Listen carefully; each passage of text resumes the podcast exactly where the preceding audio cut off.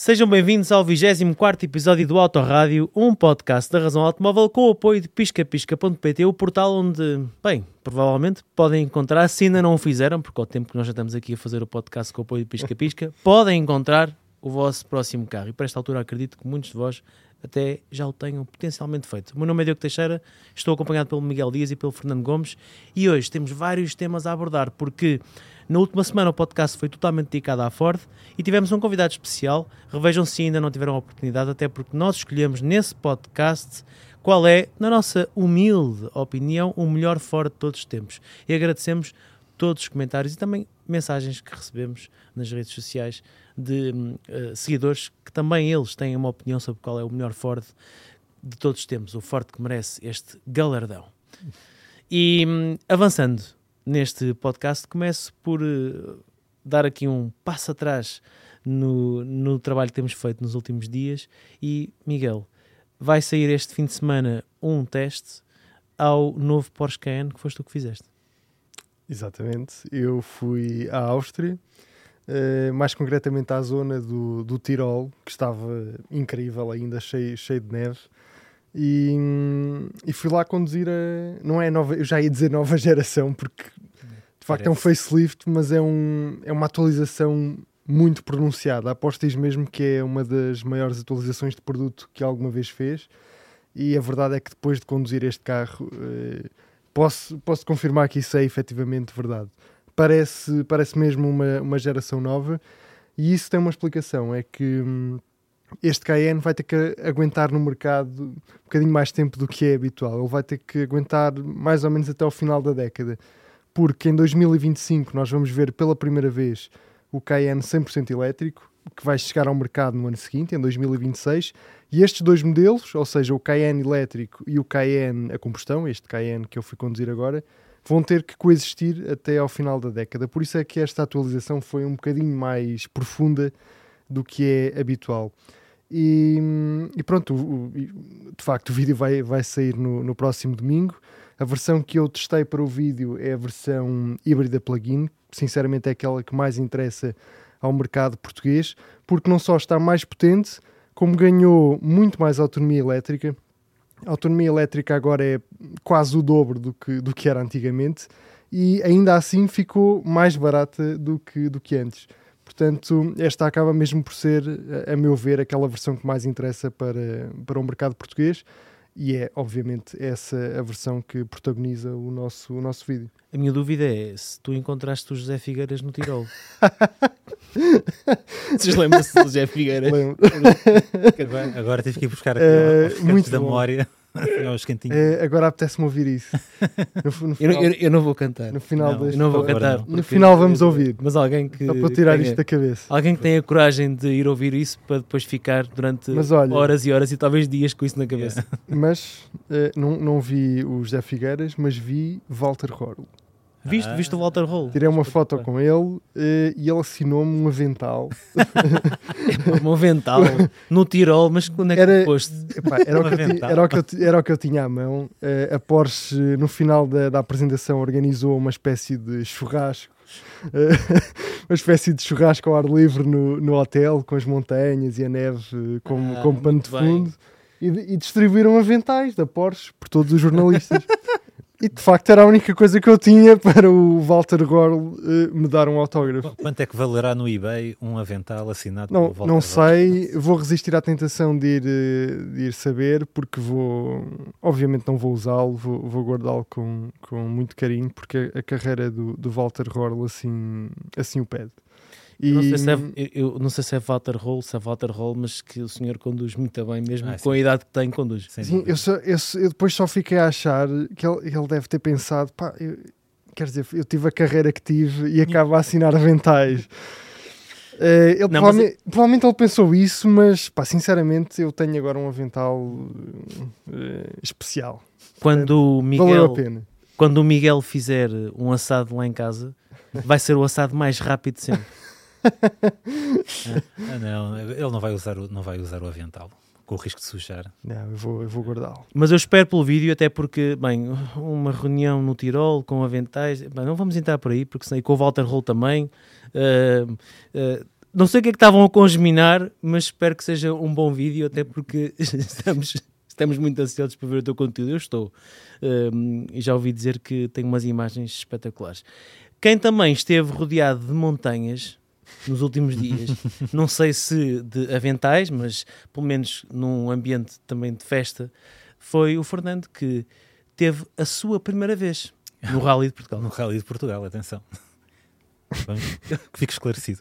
Uh, sim, foi a minha primeira vez. sim, foi, foi, foi a primeira vez que fui ao Rally de Portugal, uh, apesar de, pronto, uh, ter, já ter acompanhado muitos na, através da televisão e deixem que vos diga, se calhar, apesar do ambiente de festa que se vive no Rally de Portugal, se queremos acompanhar a ação, se calhar o melhor é mesmo acompanhar pela televisão, porque confesso que houve ali alturas foi um pouco anticlimático uh, estar, estar a assistir ao vivo uh, o Rally Portugal, porque os, estes carros, os Rally 1, são muito, muito rápidos, também são muito poucos, uh, são para aí meia dúzia, no, no, não, se calhar mais. Sim, um bocadinho mais, acho. Um bocadinho mais, mas pronto, já na, quando, eu, quando a etapa que eu, a primeira etapa que eu fui ver foi em Felgueiras, já o, o Evans tinha desistido, uh, mas e, ainda por cima a parte do torso que eu estava, vias durante dois segundos os carros e depois era só uma nuvem de pó.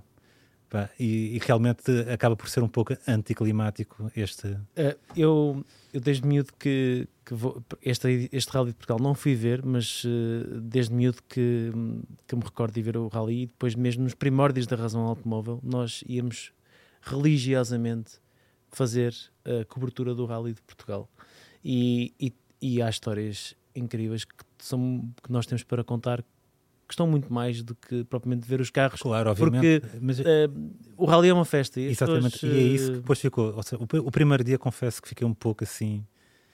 Ah, tudo bem, mas pronto. Sim, é, é interessante também, vamos também aqui esclarecer, as condições em que nós temos a oportunidade de participar nestas provas são bastante especiais, porque Temos acesso aos bastidores das provas, Exatamente. aos locais onde preparam os carros. Esse é um dos pontos altos, por exemplo. Eu estive na Exponor, onde estava situada o, como é que se chama? O Parque o, Técnico? O, sim, de, de, sim, exatamente. E, o parque, e, é, e é o parque fechado, e exatamente, parque fechado, mas também todo, todas, toda a parte bastante Acho que posso dizer que fomos convidados pela Toyota para, para assistir, sim, sim, para assistir claro. ao Rally de Portugal. Então tivemos dentro, na, no espaço da Toyota lá, e quando chegou o piloto japonês, que agora não me recordo o nome, uh, da Toyota, uh, que é o... O nome não é fácil, mas... Eu... Não, exatamente, é que o nome não é fácil, também não quero, não quero chacinar o homem do senhor. Uh, o nome do senhor? Sim, porque é um senhor. Mas pronto, vimos ele por acaso chegar ao parque para, para fazer a assistência aquilo, o trabalho dos mecânicos é realmente. Nunca tinha, isto foi a primeira vez. Eu já. Eu nunca tinha visto, já, pronto, já tinha visto imagens na televisão, mas, é, mas é, é, muito diferente. Uh, e é realmente incrível porque eles têm um tempo limite para fazer a assistência ao, ao veículo, mas em poucos minutos, num par de minutos, já tens o carro parcialmente desmontado e já tens sobre os martelos, martelos, atenção, tum, tum, tum, sim, sim. Uh, para endireitar tudo o que está torto e, para, e depois substituir um monte de peças. Mas no segundo dia é que realmente foi o ponto, o ponto alto, porque foi, foi para Faf, que é realmente a etapa rainha de, do, do Rally de Portugal, onde tem o famoso, famosíssimo salto, mas que infelizmente o sítio onde eu estava localizado era para aí a uns 100 metros ou mais 100 de metros, distância. Devia ser bem mais de 100 metros. Devia ser mais, sim.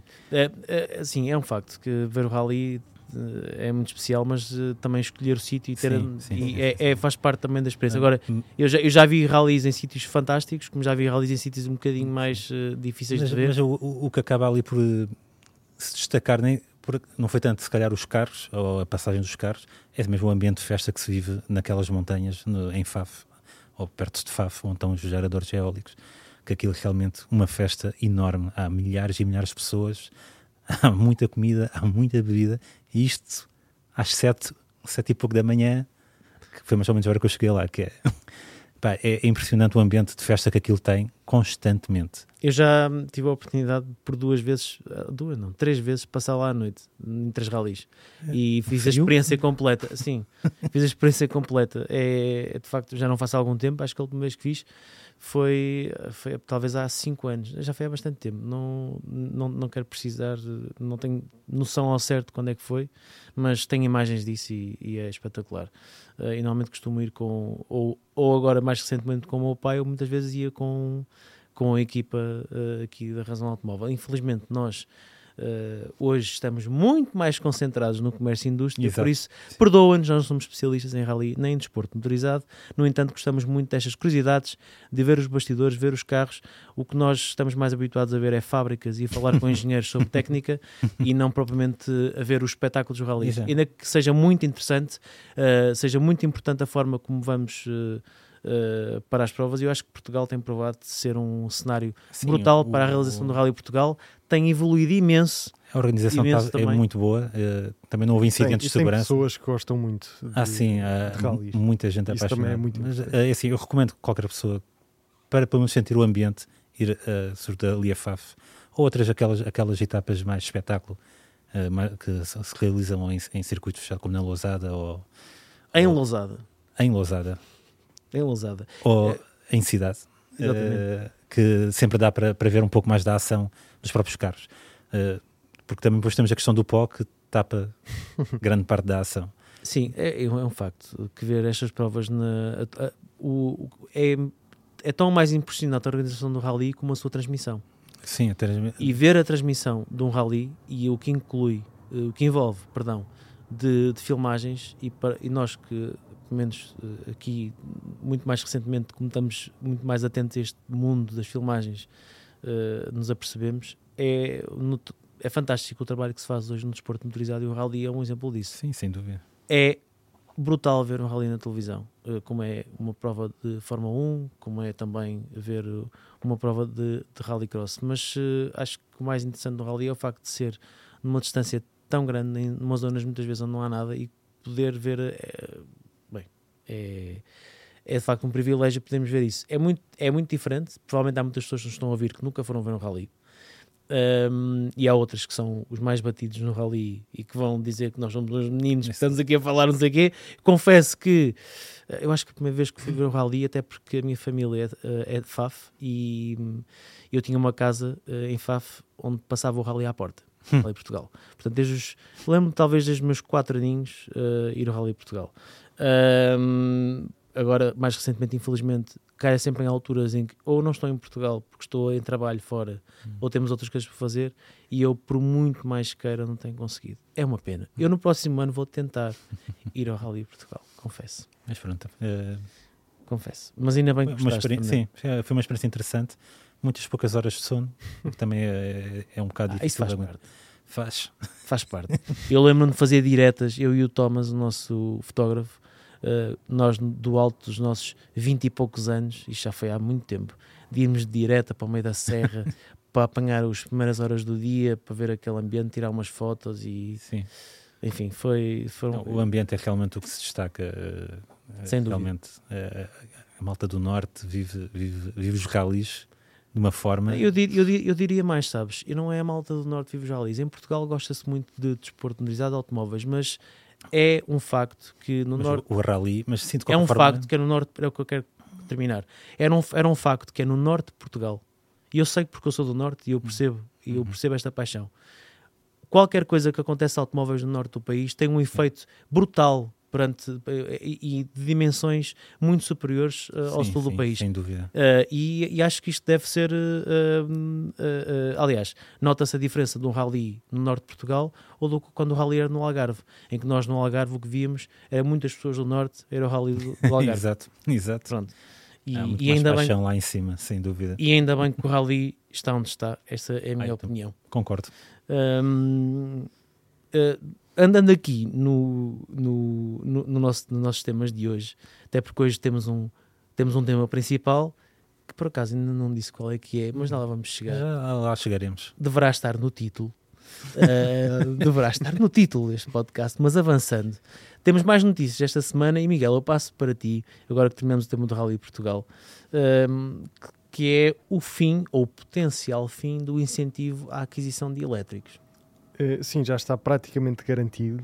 Ehm, foi uma revelação feita hum, pelo secretário de Estado da Mobilidade Urbana, eh, Jorge Delgado, numa entrevista ao Negócios e à Antena 1, e hum, onde basicamente ele disse que, hum, que os níveis eh, elevados de aquisição de carros elétricos neste momento já não, já não justificam hum, que continuem a existir eh, incentivos. E, já- e- e, acima de tudo, mostra que não há aqui uma correlação entre as vendas de carros elétricos e, e os incentivos hum, oferecidos pelo Estado. Hum, nesta mesma entrevista, o, o secretário de Estado disse, disse ainda que a, que a ideia passa por, eh, portanto, desviar o dinheiro que estava aplicado a estes incentivos e usá-lo para hum, tentar que no futuro os, os o preço dos carregamentos de carros elétricos passe a ser, hum, passe a ser mais barato.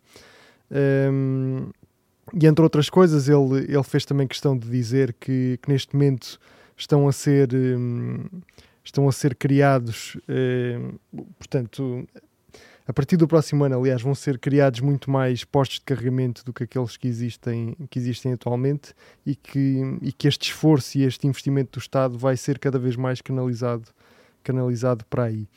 Hum, se bem se recordam, este ano estavam estava no Orçamento de Estado previsto cerca de 10 milhões de euros para ajuda de aquisição de, de veículos eh, eh, com emissões nulas e aqui aplicavam-se carros elétricos, eh, motas elétricas e também bicicletas elétricas e não só, havia apoios para, apoios para as duas. Essas bicicletas que não são elétricas também não emitem, não é? De- Exatamente. O nosso suor e o nosso calor acabam por emitir é o alguma CO2, coisa. mas- o CO2. CO2 que consumimos, exato. Enfim.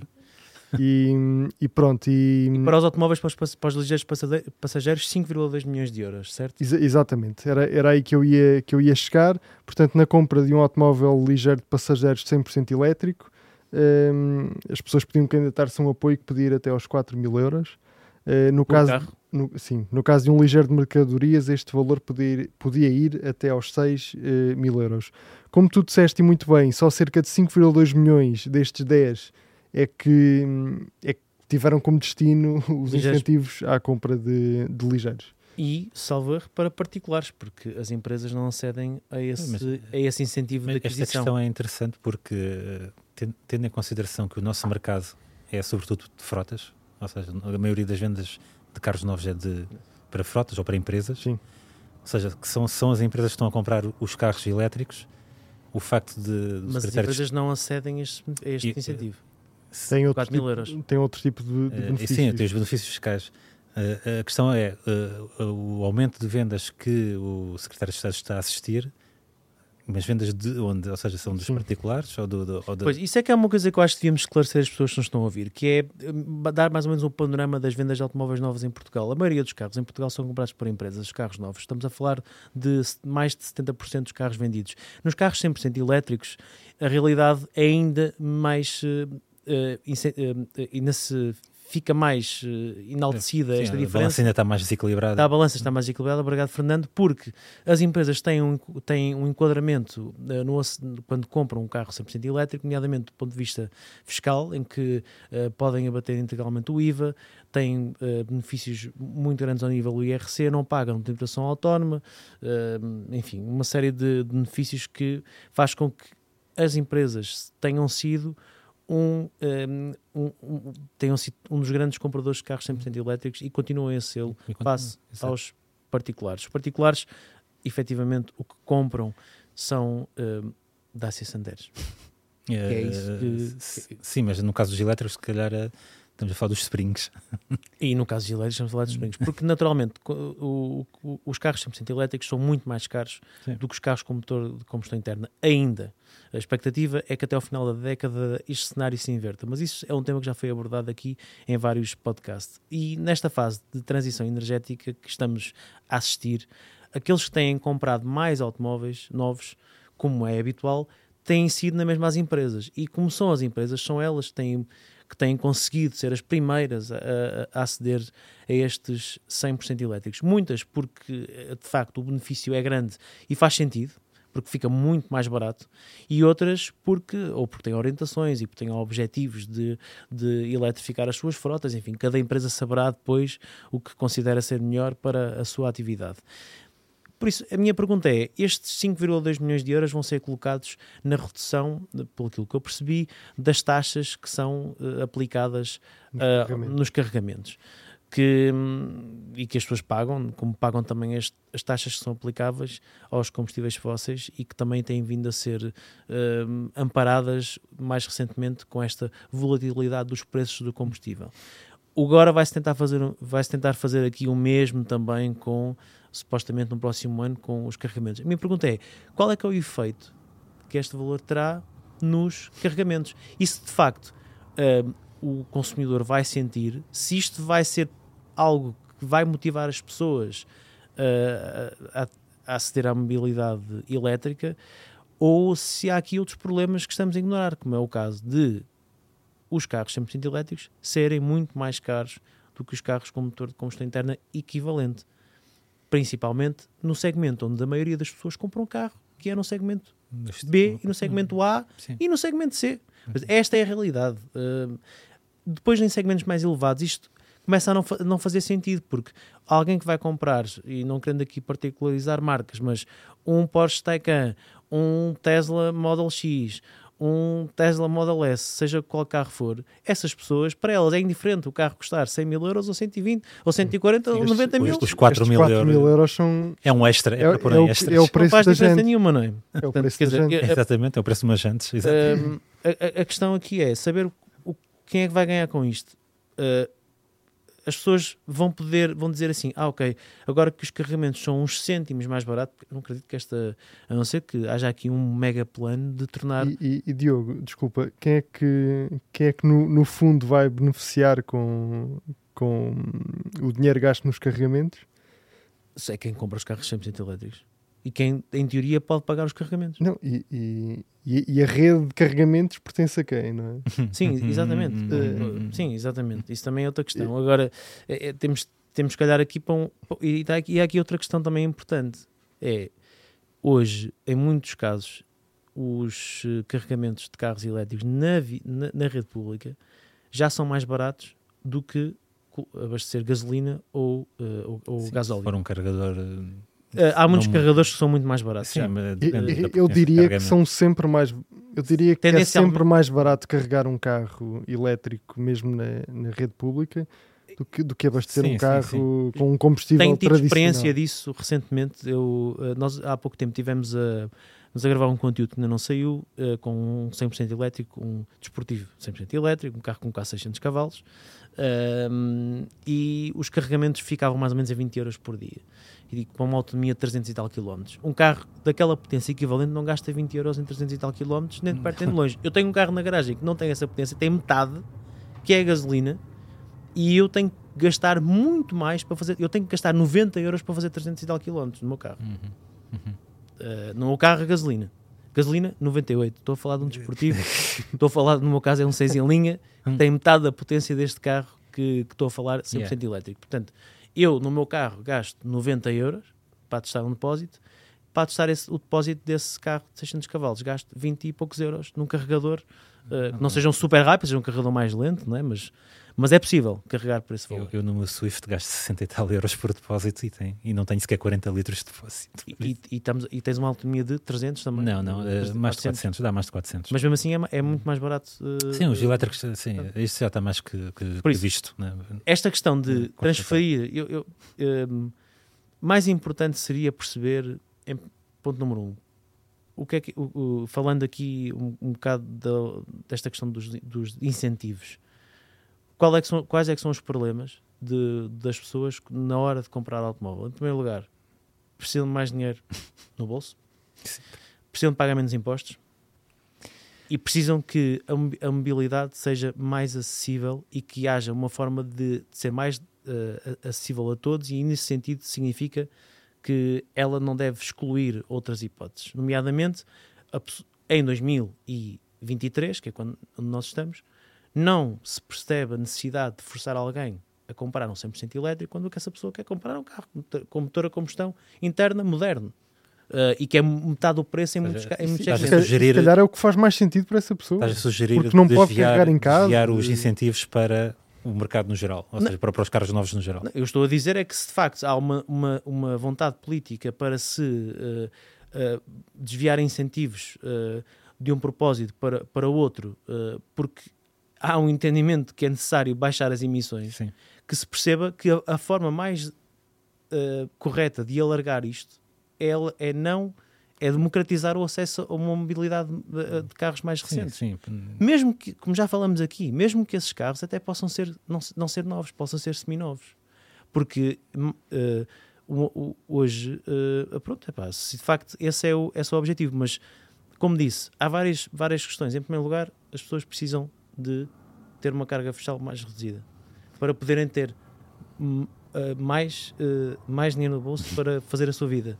Uh, se depois decidem comprar carro ou não, é com elas. São questões muito. a falar de questões estruturais de fundo. Claro, e, mas, mas estamos aqui a falar de apoios da utilização de, de, impostos, não é? Dos nossos sim, impostos. Um, um dos, um, uma das justificações que, que, que, o secretário de Estado deu para esta, para esta decisão é basicamente que nos moldes atuais estavam a conseguir chegar a um número muito reduzido de pessoas. Para terem uma ideia, estes 5,2 milhões, em teoria, dariam para dariam para chegar a cerca de 1.300 pessoas, cerca de 1.300 compradores de, de, novos carros elétricos. Isto são os números, os, os, os, números em, em teoria. 1.300 carros. I, exatamente. Eu disse pessoas? 6 pessoas. 1.300 eh, carros, sim, pronto. Sim. E, e, o que ele defende é que temos que evoluir aqui para, uma, para um incentivo que seja mais, mais global, que chegue, que a mais pessoas. Daí eles, eles quererem avançar para esta questão dos carregamentos e continuar a, a investir no aparecimento de novos, de novos carregadores. Um, e, e, e, atenção, eu concordo inteiramente com, com o facto de continuar a investir, a investir na rede. Ele promete que. Hum, tinha, tinha até aqui esses números. Ele diz que atualmente estão a ser criados 30 novos postos de carregamento por semana, que é um número que eu não, que eu não fazia ideia e que me parece até bastante mais alto do que, do que a percepção que eu vou tendo quando ando por aí. E que para o ano ele quer que este número suba para hum, ali entre os 40 e os 50. Mas já, já acho que isso faz até parte de uma diretiva europeia. Pronto, porque... isto, isto parece muito bem, porque eu não, eu não sei qual é que é a vossa experiência, mas está a começar a acontecer novamente uma coisa comigo que já não acontecia há alguns anos. Uh, quando começámos a, a, devido à nossa profissão, obviamente, quando começámos a, a testar uh, carros elétricos, já há alguns anos atrás, uh, como é óbvio, havia, havia alguma dificuldade para, para carregar, sobretudo quando nos afastávamos do, do litoral e, sobretudo, das, das principais autoestradas do país.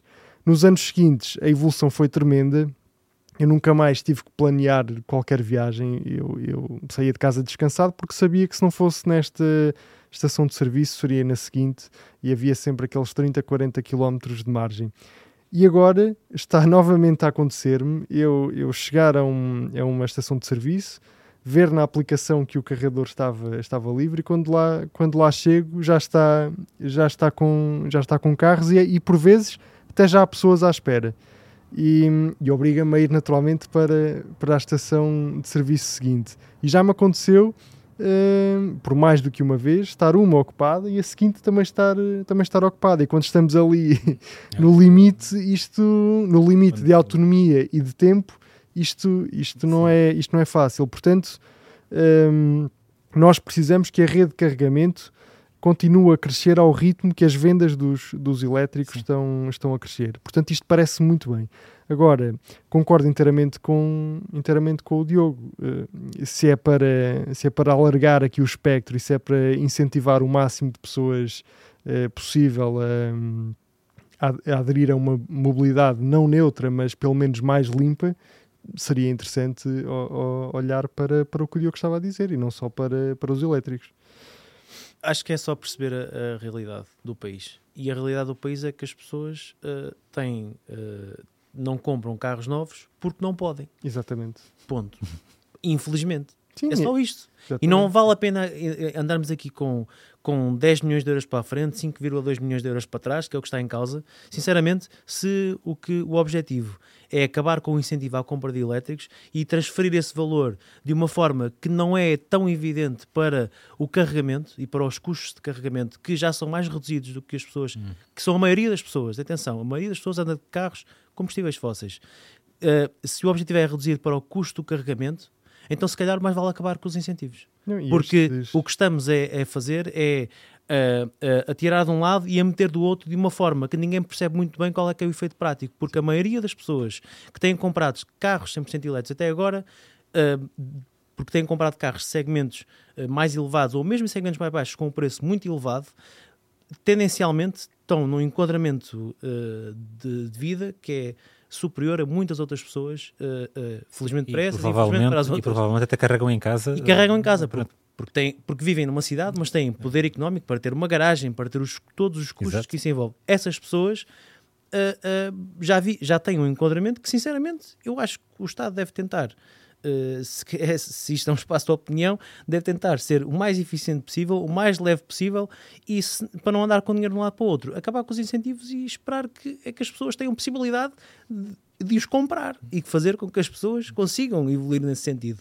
Uh, porque estamos a falar de um valor que, sinceramente, uh, uh, e para aquilo que vale o setor automóvel em Portugal para o orçamento do Estado, que são, já dissemos aqui várias vezes, são praticamente 20%. Se é para tratar as coisas desta forma, então mais vale a pena acabar sim, com sim, isso. 5 milhões sim, é uma não, gota é, d'água. Exatamente. Portanto, aliás, ainda esta semana fizemos um artigo precisamente a dar conta de, de quanto é que o Estado já tinha arrecadado com a venda da nova Ford Ranger Raptor. Exato. E, e, só daí é uma receita superior a 2 milhões de euros. E Sim, estamos aqui a falar de 5 milhões. Dois, atenção, estamos a falar, para quem não está atento e para quem não teve a oportunidade de ver, estamos a falar de um, de um carro de lazer, uma pick-up eh, que é como automóvel é um carro fantástico, mas é um carro que está ao alcance de muito poucos. Mas ainda assim, apesar de ter um preço superior a 80 mil euros em Portugal, já vendeu 80 uhum. unidades. Mais, mais de 80? Mais, mais de 80, 80 unidades. E ainda, ainda vamos ver o que é que vai acontecer até o final do ano. Exato. Cada uma delas rende uh, quase 30 mil euros ao em, Estado é. em impostos. Uh, basta atravessarmos a fronteira para ver que esse valor é manifestamente inferior e isso acontece não só com este carro, mas com muitos outros. Sim, basta o motor ser um pouco maior que, que a norma dos 1000 aos 1200 e... Porque em Portugal continuamos a, a, a, a taxar a cilindrada. A taxar a cilindrada. Uh, que é uma coisa, também já falamos aqui, que com a necessidade de baixar emissões e porque o mundo não é todo uh, um espaço onde todas as pessoas possam ter um 100% elétrico, as próprias marcas de automóveis sabem isso, por isso é que vendem carros, uh, a maior parte delas vendem carros para todos os gostos e, e necessidades. Uh, nos híbridos, a tendência na Europa é para aumentar a cilindrada dos híbridos e vamos ver como é que nesse processo, que é uma necessidade para cumprir regras de emissões, nomeadamente a Euro 7, uhum.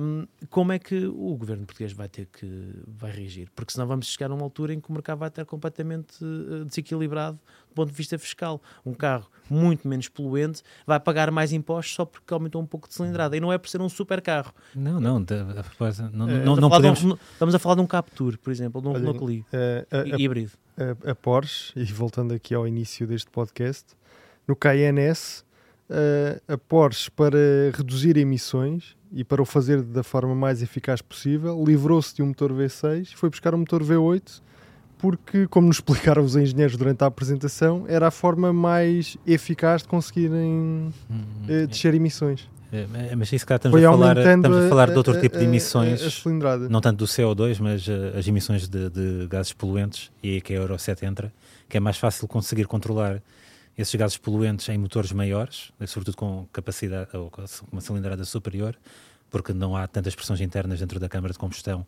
logo conseguem controlar melhor os gases poluentes que são lá gerados, do que com um motor pequeno que Sim, está altamente. Voltamos sempre ao mesmo, é altamente redutor. Hum acabar a conversa na, na cilindrada. Não, não, sim, não mas, mas, isso já há muito tempo. Aliás, eu fiz um artigo de opinião há 3, 4 anos sobre isso e por, e, e por isso é, é, um tema que já tem, tem barbas aqui na narração automóvel. mas pronto.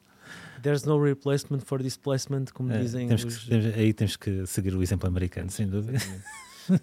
Avançando naquilo que vai acabar ou deixar de acabar, ou vai deixar de ser necessário, ou o Estado vai eliminar, vai deixar de ser obrigatório colocar o selo do seguro no para-brisas. Miguel, muito sucintamente, uh, podes uh, resumir, para além deste título, vai deixar de ser obrigatório colocar o selo de seguro no para-brisas. Vou ter é, que colocar é mais isso. alguma coisa? Ou... Um, os, os carros GPL e os, e os elétricos, penso que têm Ainda tem que ter um dístico. Tem que continuar a usar um dístico. Uhum. Uh, o GPL, acho que não. Tem um distico verde, um, Ah, tem um assim, selo, um selo, eh, selozinho Um verde selozinho. para pôr no para-brisa. Não me querendo comprometer muito, eu acho que os GPL e os elétricos têm que usar um, um selo ainda. Mas hum, depois dos selos do, do IUC e da, e da inspeção, vai, vai mesmo deixar de ser obrigatório nós termos aqueles que eram os três habituais selos que tínhamos que ter. Mais recentemente a eram fazer dois. parte da decoração do carro. eh, na- na- no para-brisas dos nossos, dos nossos carros. Isto basicamente foi um- uma proposta da, da iniciativa liberal e que, e que eu acho que, faz, acho que faz todo sentido.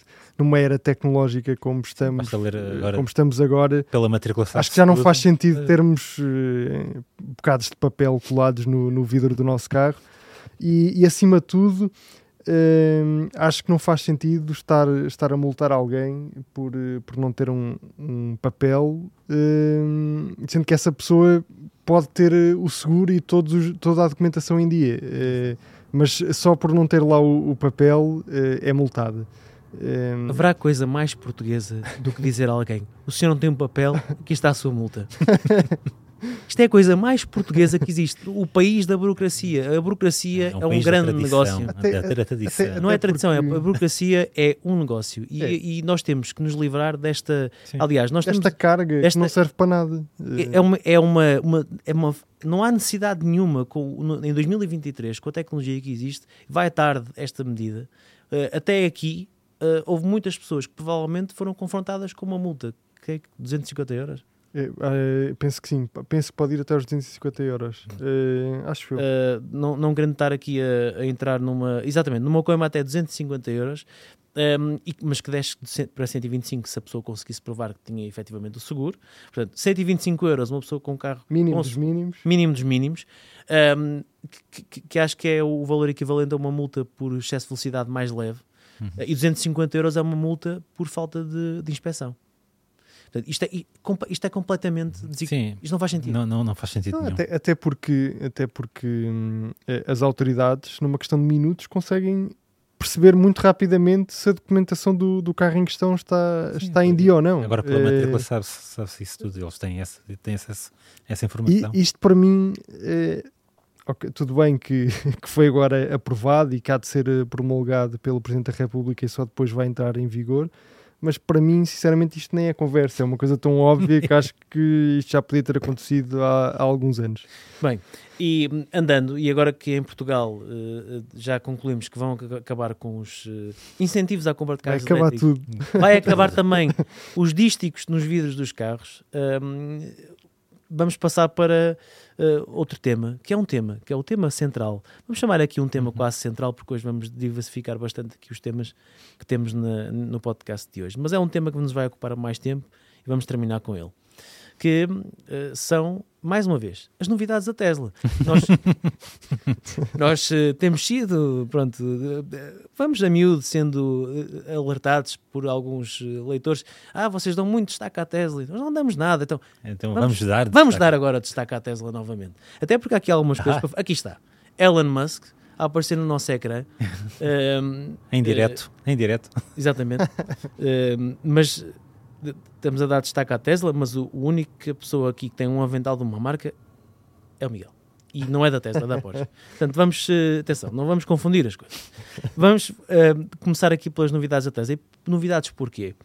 Não, são, vamos chamar, não são bem novidades, são mais aqui um conjunto de afirmações que eu depois aqui vou passar para o Fernando e que vos quero dar nota porque eh, a Tesla fez a sua conferência anual de acionistas habitual, em que Elon Musk tem que provar eh, àqueles que investem na Tesla que está num bom caminho e que está no- no- na, na rota certa, como todas as empresas com, com, com acionistas para agradar têm de fazer.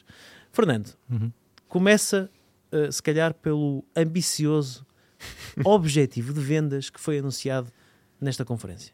Eh, não foi só nesta conferência, porque isto já vem de 2020. que- Voltou a ser. eh, Voltou a ser eh, frisado. frisado. frisado, ou seja, eh, a, a Tesla que basicamente quer dominar o planeta.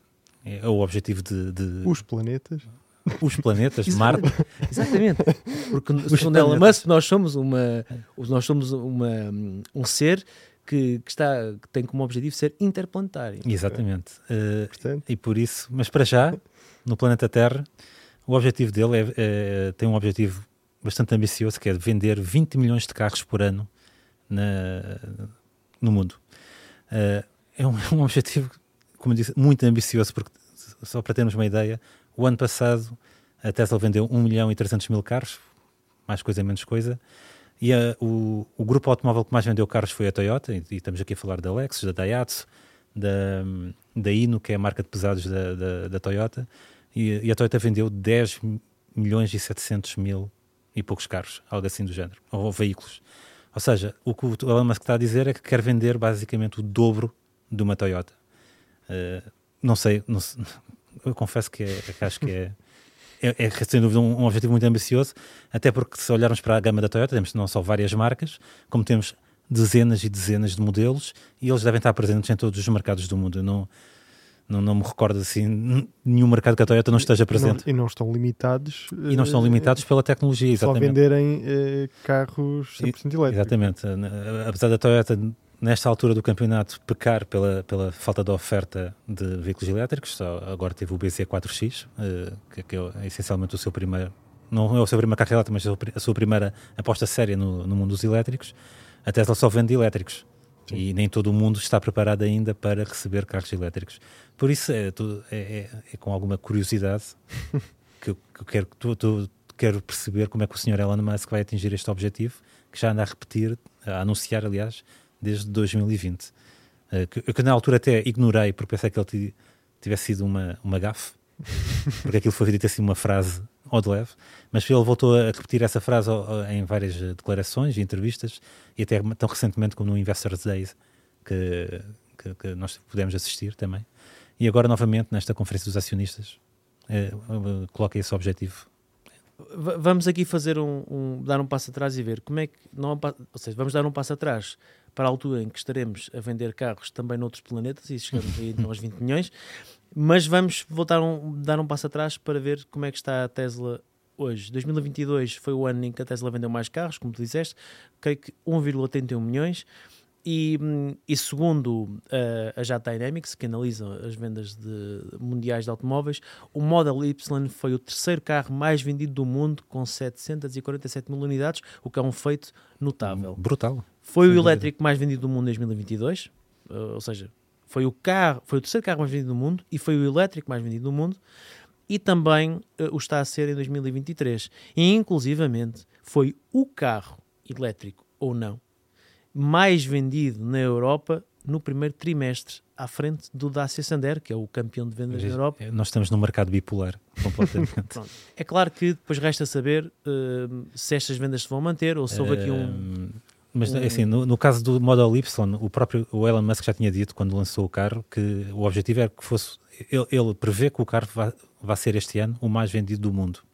Eu acho que ele vai conseguir atingir esse objetivo porque, uh, ou seja, a, a, produção do carro ainda está a cavalgar. O quê? Eu, eu, eu, só para pegar no que estás a dizer, ehm, quando ele disse que o, que o Model Y ia ser o carro mais vendido do mundo há uns anos, hum. a minha reação foi exatamente a mesma do que aquela que eu tive agora perante esta meta dos 20 milhões. Ehm, pá, eu acho que a probabilidade de uma coisa acontecer não, não, não é bem igual à, à outra. Uh, estamos a falar de, de qualidades bastante dispares. Mas teria a sua piada estarmos aqui sentados daqui a 4 anos e, e, a comentar o facto da Tesla ter chegado aos 20 milhões não, de carros vendidos. Uh, mas, mas é como eu disse, uh, pronto, o Tesla Model Y, tem, eu acredito que este ano possa, possa realmente acontecer. Ou seja, no, o ano passado o carro mais vendido do mundo foi o Toyota RAV4, passou a marca de 1 milhão de unidades. A seguir foi o Toyota Corolla, que ficou ali a, quase, quase a bater no, no milhão de unidades. Uh, e, e, acho que o Tesla Model Y tem, tem esse potencial para também chegar a, a esses valores e ultrapassar os modelos da Toyota. Uh, claro que daí para chegar aos, aos 20 milhões é, é, é outra, é outra realidade. É porque este primeiro trimestre da, da Tesla um, eles já bateram um recorde de, de produção e de eh, entregas. Uh, mas aí, aí, aí acho que aqui é outro fator em conta que, como, como Com mais de 400 mil, mais 400 mil a Tesla teve umas manobras muito ousadas para reduzir uh, na, na, redução na, redução de preços. Redução, e isso reduções muito significativas. Muito significativas de preço e isso ajudou a, a estimular as vendas que estavam assim um pouco em a estagnar no, no final do e, ano e- passado. E, as vendas do, do S e do X estão efetivamente eh, algo estagnadas. Eu, sim. eu, por acaso, sobre isso, sobre o- a, a manobra usada, eu, eu- sim, é um facto, dá, é, é sempre notícia quando, quando há estas reduções de preço. E isto deixa muitas pessoas, eh, umas, eh, a pensar: ok, eu finalmente se calhar posso pensar em comprar um, um Tesla porque ele vai, vai baixar 5 mil euros, mesmo que, um, que o Estado nunca mais me apoie a comprar um carro elétrico. Uhum. Um, e outras que compraram o carro na semana anterior e pensam assim: acabei de perder potencialmente 5 mil euros. Mas a, a verdade é que eu no outro dia estava a assistir a um, a um podcast do, do não de, de um, não, é, um- não vou dizer um concorrente nosso, mas vou dizer do stand virtual na CNN, muito interessante por acaso.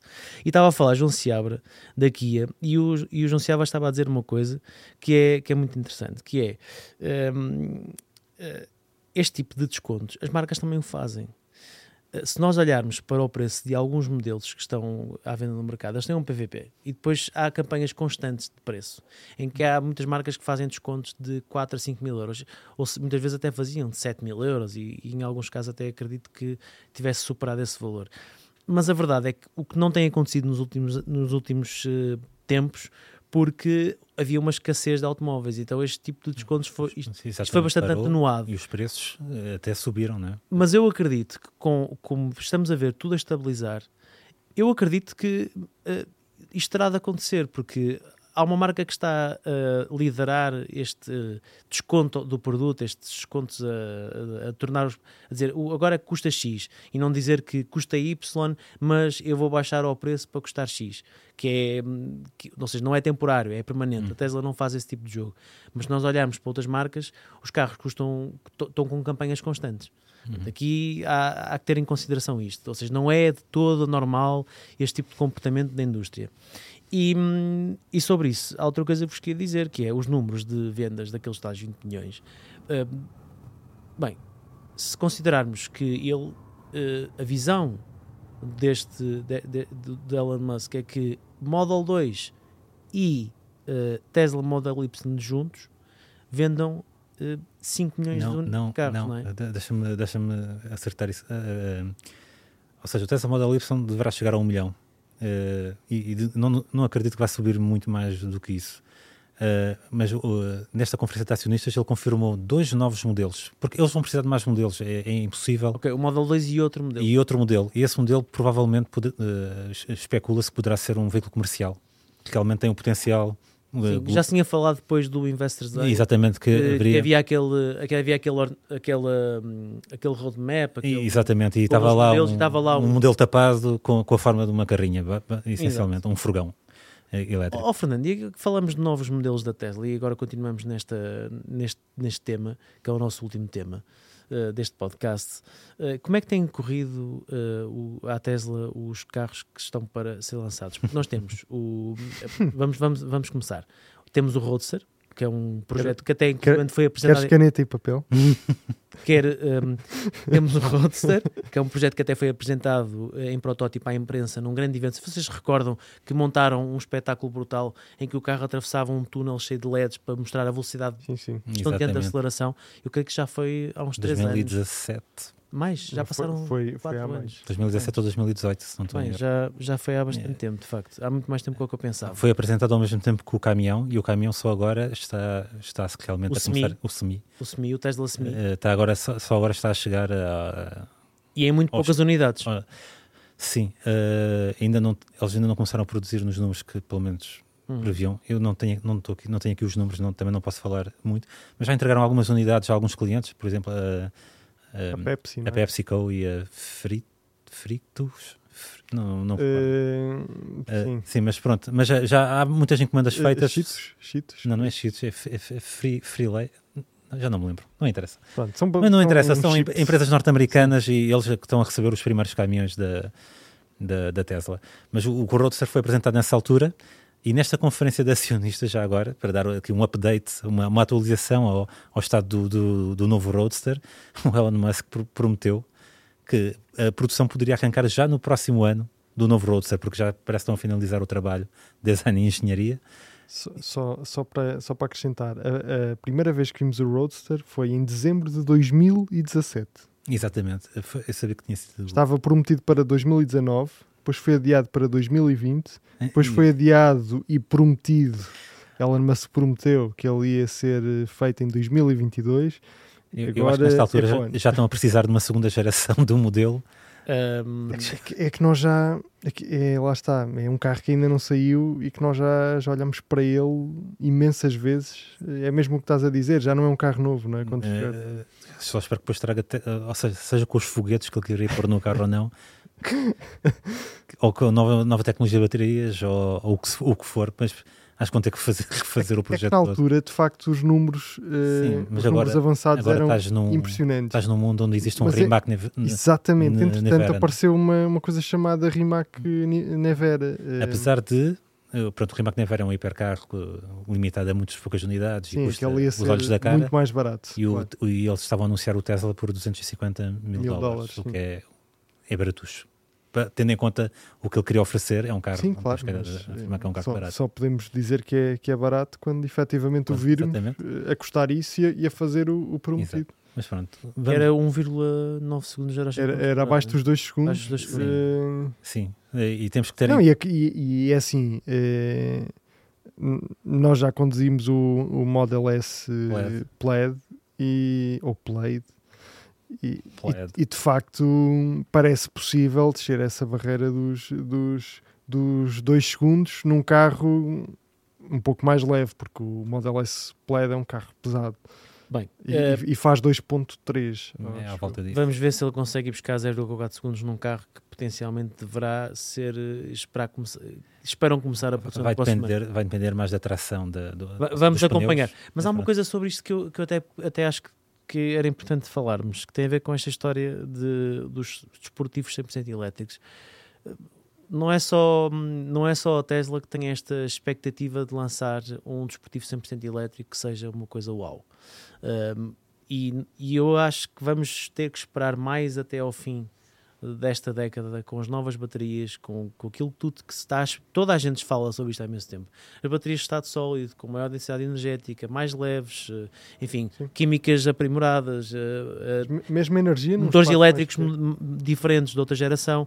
Há uma marca que vai lançar o sucessor, o LFA, que é a Lexus, que quer lançar um sucessor da FA elétrico até ao final da década. E eu, ou muito me engano, ou no final desta década, se, se o setor automóvel de facto conseguir cumprir, finalmente não houver, não sermos surpreendidos com mais uma pandemia, com mais Não, uma crise de não. semicondutores, Hum. com mais um- uma guerra, enfim. Uh, se de facto conseguir, exato, se de facto conseguirmos ser com- uh, conseguirmos ser surpreendidos pela, pela indústria, vamos ver até ao final da década carros muito interessantes a serem lançados. Não vão ser carros para uh, nós. uh, para nós ou Mas, carros eh, com por combustível, exemplo, combustível eh, fóssil para podemos- posso falar já um exemplo rápido que em 2025 a Ferrari vai apresentar o seu primeiro elétrico. Por exemplo, a Porsche, vai, o sucessor do, do Boxer e do Cayenne vai ser elétrico também. Eh, Estou muito curioso, Claro. confesso, porque- sobretudo pelas questões de eh, como, como é que eles vão controlar a, a questão do peso do veículo, que é fundamental. Vimos recentemente a MG que lançou um Roadster elétrico e são na versão mais leve são 1850 kg, o que é lamento, não, acho que é inaceitável para um, para um lá está, são os tais 500, 600 quilos a mais por ter É, um pack é. Mas, mas ao mesmo tempo temos uma Alpine a mostrar-nos um protótipo de um A110 eh, transformado num, num carro 100% elétrico em que o peso eh, face a um A110 convencional não chega eh, a mais de 300 kg. É são eu digo, 200 e poucos quilos. Vai depender muito de se eles conseguirem. Sendo que eles conseguiram fazer uma distribuição muito Sim, interessante a ideia, de, a ideia de deles. peso e que, eh, que, segundo eles não, não vai afetar não, a não condução afeta do carro. porque o, que- o truque que a Alpine, a Porsche e a Lotus vão, vão fazer, em vez de fazer, em vez de fazer um forrar o, A base, a base com baterias, vão distribuí-las. é pôr as baterias atrás das costas como se fosse no lugar no local do motor de combustão interna. Resultado, a, distribui, a distribuição de peso fica semelhante a um carro com motor E se- central E se for e necessário, permite uma posição de condução mais baixa. e se for necessário compensar alguma coisa, ainda podem pôr um pequeno módulo à, à frente. Sim, Eh, mesmo assim estamos a falar de muito lastro. que- mas pronto. Bem, Mas Adiante, adiante porque já temos Exato. uma hora de podcast. Eu quero referir aqui algo que ainda não fiz, mas acho que é o momento certo. No início, a meio, quase a meio, não é a meio, porque não vai ter duas horas, mas esta hora, referir que eh, é importante para quem está a ouvir que tenha a oportunidade de passar no website do nosso patrocinador, o piscapisca.pt, porque hum, se estão à procura de um carro 100% elétrico, inclusivamente o Pisca Pisca tem agora uma nova plataforma que é o Pisca Green, onde podem hum, ver modelos apenas e só hum, eh, elétricos que podem servir a, a vossa necessidade. E lá já encontrei lá carro, estive no dia à procura. Já é possível comprar carros usados 100% elétricos por 10 mil euros e por menos de 10 mil euros. Eh, com pouca autonomia, é certo? Renault Zoe mais, eh, mais e- e antigos. Leafs, provavelmente. Sim, sim, mas já, já é possível para quem faz pequenas distâncias. hum, eh, é interessante. E carros que custam menos de 10 mil euros, Uhum. com, hum, com uma bateria com um aluguer de 50 e tal euros por mês, o que significa que, mesmo que a bateria eh, fique que não sirva, a marca é obrigada a substituir a bateria. Por isso, a pessoa compra um automóvel para, para, para o circuito urbano, seguro, relativamente atual, por um valor já interessante, em que chega a casa, como também não tem uma bateria muito grande, liga a tomada, uma tomada reforçada convencional e pronto, está. É um 100% elétrico. Para quem não, para quem não tiver muito orçamento disponível, quiser comprar um 100% elétrico, no Pisca Green já existem oportunidades muito interessantes. E eu, se calhar, se calhar, agora nós vamos mudar para um, um novo escritório e vou ter que fazer mais, mais quilómetros, ainda se calhar ainda vou lá à procura de um, de um carro. Vamos ver, um 100% elétrico. Será que vou aderir à mobilidade elétrica? Bem, eh, adiante. Eh, falando aqui, são mais dois pontos. Há um modelo que, apesar de todos estes planos, de tudo isto ser muito hipotético, de não sabemos quando é que vamos começar a produzir automóveis em Marte, esse tipo de situações, um, a Tesla Cybertruck, ao que parece, está aí quase, quase, quase, Fernando. Está, sim, senhor. Ah, os últimos ah, detalhes da linha de produção na- na- no Texas estão, estão a ser finalizados. Já há fotografias até do, dos chamados mega castings, aquelas peças de dianteira e traseira, peças únicas, ah, que, é- uma das inovações que a Cybertruck vai também trazer. Ah, já, já foram apanhadas lá na, na fábrica. Ou seja, eu- o Elon Musk nesta, nesta conferência de acionistas disse que este ano vão começar a entregar as primeiras unidades também já veio com algum atraso, é um facto, mas eh, eh, é, é mais um modelo que a Tesla também vai precisar para ir de encontro ao tal objetivo da- das 20 milhões de unidades por ano. Ahm, Quantas vendas, a nível de vendas, estamos, estamos a falar de qual é que é a expectativa da Tesla relativamente à Cybertruck? eh, aí é que está, é- é- tem um intervalo tão grande que eu acho que eles próprios não têm certeza de como é que o mercado vai receber eh, a pick-up, porque eles têm realmente uma carteira de encomendas muito elevada para, para satisfazer da Tem mais de um Cybertruck. milhão de unidades em um milhão e meio. Segundo consta, não, Segundo- eu não, não, eu não confesso que não, não- acho que não encontrei nenhuma confirmação acerca disso, mas também temos que admitir as pré-reservas da, da Cybertruck eram muito baratas, eram 100 100, euros. 100 euros ou 100 dólares, dependendo. E até houve youtubers que se divertiram ah, quantas Cybertrucks é que eu consigo pré-reservar e gastaram os cartões de créditos todos naquilo, é hilariante. Nem por isso, mas pronto. Adiante. Ah, mas pronto, o- segundo o Elon Musk, segundo o que ele disse na, na- na conferência de acionistas, eles prevêem vender entre 250 mil a 500 mil Cybertrucks por ano, o que é uma discrepância, um intervalo muito grande. Uh, mas mesmo que sejam 250 mil, é um valor já bastante interessante para uma pick-up elétrica. Uh, sabemos que já não vai se calhar ser tão barata como ele tinha prometido quando a apresentou, que era a versão mais barata deveria custar 40 mil dólares, uma coisa assim do género. Mas entretanto, aconteceu tudo o que aconteceu: a pandemia, a crise dos semicondutores, falta de componentes não sei o quê. Uh, mas estou curioso para perceber até que ponto ele consegue realmente ir de encontro a estas 250 mil a 500 mil unidades por ano. Da mesma forma que o Model Y foi o terceiro carro mais vendido do mundo e o Toyota RAV4 é o primeiro, achas que o Elon Musk vai conseguir destronar a Toyota também nesse, na- nas, nas pick-up? Porque a F-Series é a pick-up mais vendida do mundo. Nesse caso, a Ford. A Ford, a Ford há já há muito tempo. Ah, desculpa, eu tinha dito, a Disseste Ford exatamente. A Mas- Ford mas a F-Series. Toyota Vendeu também- 640 mil unidades Exatamente. A 2022. F-Series, ou seja, juntando as três variantes mais conhecidas da, da, da F-Series, que é a F-150, F-250, F350 totalizou 640 mil unidades em 2022. É há muito tempo a pick-up mais vendida do mundo. Chegou a ser muitas vezes também o, o veículo mais vendido do mundo. Foi um dos destaques do podcast da semana anterior. Exatamente, exatamente. Uh, uh, falamos dela. E também, e também não podemos esquecer as outras pickups uh, que vão concorrer com a, com a Cybertruck da General Motors, que, que, são da Chevrolet e da GMC, e a Ram da Stellantis, que so, pronto, também contribuem com mais de meio milhão de unidades, ou perto de meio milhão de unidades por ano. Por isso, é, é neste. Uh, ou seja, a Cybertruck é, é mais uma pickup de lazer do que trabalho, por isso uh, eu acho que poderá afetar as vendas da, das versões de lazer destas pickups, que são muito lucrativas para estas marcas, mas não sei até que. Não, não acredito que vá, vá conseguir uh, destronar nenhuma das três grandes. E, mas por falar na Toyota, a Toyota também teve um brilharete, porque a Hilux também teve a subir de vendas o ano passado e também chegou a, a um número uh, acima das 300 e tal mil, se não estou em erro, unidades. A Hilux é uma pickup mais pequena, é, é, óbvio, mas a Toyota também está muito bem representada nesse, nesse segmento. Antes de avançarmos para o último ponto desta, desta conferência da Tesla, e não vamos falar de um veículo, eu quero só dizer que para a Tesla pensar em vender 20 milhões de unidades, há aqui algum espaço temporal que foi apontado? Uh, essa é a grande questão, porque não há espaço temporal apontado. Ou seja, ele tem um objetivo de 20 milhões. Isto pode e, ser sempre verdade. Isto pode ser sempre verdade, exatamente. Uh, uh, ou seja, normalmente quando se faz um plano, temos, temos aqui um prazo estipulado.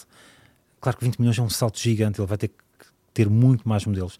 E ele só, além da Cybertruck, só falou efetivamente dois modelos que vão acrescentar realmente volume, que é o tal Model 2, o que já se falou, e o, e o tal furgão. E que combinados deverão dar mais de 5 milhões de carros por ano. O que, se, mesmo assim... o que se ele conseguir é, é de facto notável. Mesmo que... Mas mesmo assim nem, nem aos 10 milhões. É, não, chega, não chega, ou é, seja... É, metade do, é menos de metade do objetivo. Sim, mas se juntarmos depois 5 milhões de... Vamos fazer o exercício. 5 milhões destes mais o Tesla Model Y, o Tesla Model 3 e todos os outros, e a, e a Cybertruck. Mas, mas, repara, Model Y e Model 3 não vendem 2 milhões juntos, nem nunca vão vender. Acho muito não, difícil. aí é que está. Eles, ele vai ter que lançar muito mais modelos. E mais 500 mil Cybertrucks. Hum. Ou vá 700, ou, ou eles estão, mil. Ou as contas que eles estão a fazer vai envolver outro tipo de veículos, sei lá, quadriciclos, trotinetas? Será? Não sei. Não, não, Mas não estamos a falar de automóveis aqui, estamos a falar de automóveis. pois é isso, não. A pedal?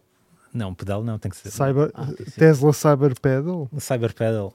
Eles, eles mostraram aquele, aquela quad, aquela... Sim, hum. é, quando apresentaram a Cybertruck. Exatamente. Supostamente tu, tu metias na Cybertruck e tinhas uma rampa de... E tens uma rampa. Ah, interessante. Mas uh, eu, eu, eles vão ter que lançar muito mais modelos e entrar em muito mais mercados para conseguir... Uh, mais uma vez, a Toyota tem largas dezenas de modelos, várias marcas. Em todo o mundo. E vende em praticamente todos os mercados, seja a gasolina, seja a híbrido, seja, seja o que for. E muitos desses mercados, não, uh, muitos deles, infelizmente, uh, a maior parte das pessoas têm dificuldade em ter luz elétrica em casa, porque Exatamente. estamos a falar de continentes onde o mundo não África é e tão América avançado. do Sul, eletrificação. Há aqui um bocado. O, que é isso? América do Sul, por exemplo. O que é isso de eletrificação? Não é? América do Sul, ah, por exemplo, o Brasil. O Brasil nem sequer está com muita pressa porque tem o etanol, eles já são neutros em carbono. Ponto.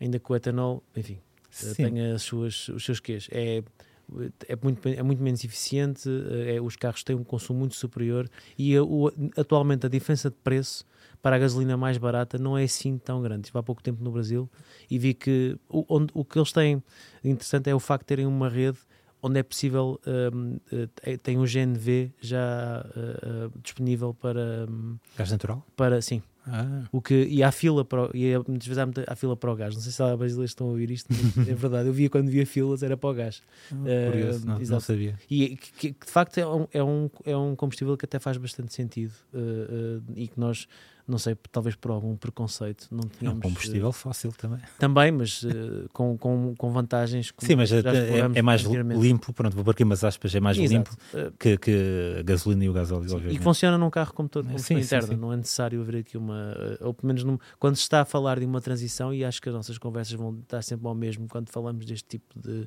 soluções, quando se fala de uma transição, fala-se isso mesmo, que é, é uma coisa, é algo que é faseado e não numa ruptura e, infelizmente aquilo que nos está a ser proposto na Europa é uma ruptura é, em que não há um meio termo e isso não serve a maioria das pessoas. Bem, basicamente. E agora, falando aqui, para terminar, até porque na nossa regia dizem-nos que já, que já estamos em hora de ir para casa há muito tempo, porque são quase nove da noite, eh, Pelo menos durante esta gravação, sim. pelo menos desta gravação. O que é que é o- o Tesla Optimus? Uhum. Para os fãs dos Transformers, é um nome bastante bem conhecido. Não é Eu sei o que é, tu só perguntas só para Sim, sim, claro, obviamente. A, a Tesla também, quer, além dos automóveis, das soluções de energia que eles têm eh, e, sei lá, fazem já muitas coisas, eh, também querem se lançar no mundo ah, dos robôs. E robôs, eh, quando digo robôs pessoais, ou seja, para uso doméstico, também profissional, obviamente. E, e- e- e é essencialmente a grande aposta da Tesla para o futuro, que, eles, que o próprio Elon Musk mais uma vez repetiu a mesma mensagem que já tinha dito no Investors Day na- há uns meses, eh, que o negócio dos robôs tem o potencial de ultrapassar o negócio dos automóveis e ser a principal fonte de faturação da, da Tesla. Eles mais uma vez mostraram um vídeo do, do, do robô a fazer mais uma evolução do robô a fazer algumas ações, eh, mas não, pá, confesso que não sei até que ponto é que, eh, ou seja, se este objetivo das 20 milhões de unidades de automóveis, de automóveis é uma coisa ambiciosa, ter um mundo cheio de robôs Tesla, não sei até que ponto eh, é, é, é execuível. E ele disse, inclusive, que, que, que estes robôs vão superar em número os automóveis da Tesla. É isso, ou seja, se ele quer vender 20 milhões de, por ano de Tesla, automóveis Tesla, quantos robôs é que ele quer vender? 50? 60 milhões? Eh, não sei se vamos daqui a se calhar uma década ou, ou 20 anos estar a ver um andar na rua e eh, ter um cenário estilo o, I- o iRobot. Não, Uhum. era o filme. Esse filme acabou bem, não foi? Foi espetacular. o, o herói ganhou, ganhou, o herói eh, venceu o, É com, o, com o Will Smith. com o Will né? Smith, exatamente. Por acaso esse filme é. E acho que a marca que. que, que- que- uma marca que colocou o produto nesse, nesse filme Audi. foi Audi. A Audi sim, tinha aquele, aquele protótipo Tinha aquele- RSP. sim, que era uma espécie de R8 com umas férias no lugar de pneus. Gostava muito desse carro. E agora vou rever, esse, vou rever o filme. E, E o ver, e ver como é que é o futuro, um futuro com robôs da Tesla. Será que Elon Musk é um apaixonado pelo filme e decidiu. uh, Eu acho que ele é um grande fã da cultura popular, porque, eh, por exemplo, as, as designações Ludicrous Speed, o Plaid, vem tudo de uma sátira, de um filme que é uma sátira à Guerra das Estrelas, que é o Spaceballs, que recomendo a todos verem. Mas a série é muito, é muito engraçado, um filme do Mel Brooks. Ahm, e todos esses termos vêm de lá e, e as cenas que incluem essas designações, o Ludicrous e o Plaid, Bem, é, é muito cómico. E também a questão do, do Optimus, pronto, Transformers. Transformers, que é o Optimus Prime. E co- completamente. Muito bem. Portanto, olha, foi, foi um podcast, foi um podcast diferente. Um bocadinho. Uh, dentro daquela diferença que é, fizemos um podcast dedicado a um dia que marcou a vida da Tesla. Vamos ter uh, a oportunidade de fazer isto provavelmente para outras marcas. Aliás, fazemos todas as semanas aqui uh, notícias do mundo automóvel, mas efetivamente aqui há dados Hum. que temos para efeitos de registro. Deixamos ficar neste, nesta plataforma que é o YouTube, também em Apple Podcasts e no Spotify, para que daqui a uns anos consigamos voltar atrás no tempo e ver se estas três pessoas que estão aqui na mera cavaqueira a falar sobre 20 milhões de unidades estavam completamente enganadas e que até superou largamente o objetivo ou que, enfim, que ficou atrás desse objetivo de vender mais carros É do que a Volkswagen e a Toyota juntas. Exatamente, estou Que é, esse, curioso. é esse o objetivo da, da Tesla. Eh, ambicioso, sem dúvida. E recordo-vos que este podcast, o Autorádio, é um podcast da Razão Automóvel que tem o apoio de piscapisca.pt. Falou-se muito de carros elétricos hoje aqui, coisas boas, coisas más, coisas mais complexas, mas o Pisca Green é uma nova, hum, uma nova plataforma do Pisca Pisca, onde podem encontrar carros 100% elétricos por um valor até, até bastante interessante. Por isso vão lá, deixem-nos na caixa de comentários se encontrarem algum carro que vos agrade e quem sabe nós até não vamos comprar um usado eh, mais acessível elétrico para perceber como é que ele se comporta ao fim de alguns quilómetros de utilização e anos de vida. Meus senhores, até à próxima. Até uma próxima. Obrigado por terem estado. Até sempre. Obrigado pela vossa companhia. sempre. Muito obrigado. Obrigado a todos os que estiveram desse lado a ver e ouvir. né? e temos encontro marcado na próxima semana aqui no Motorrádio.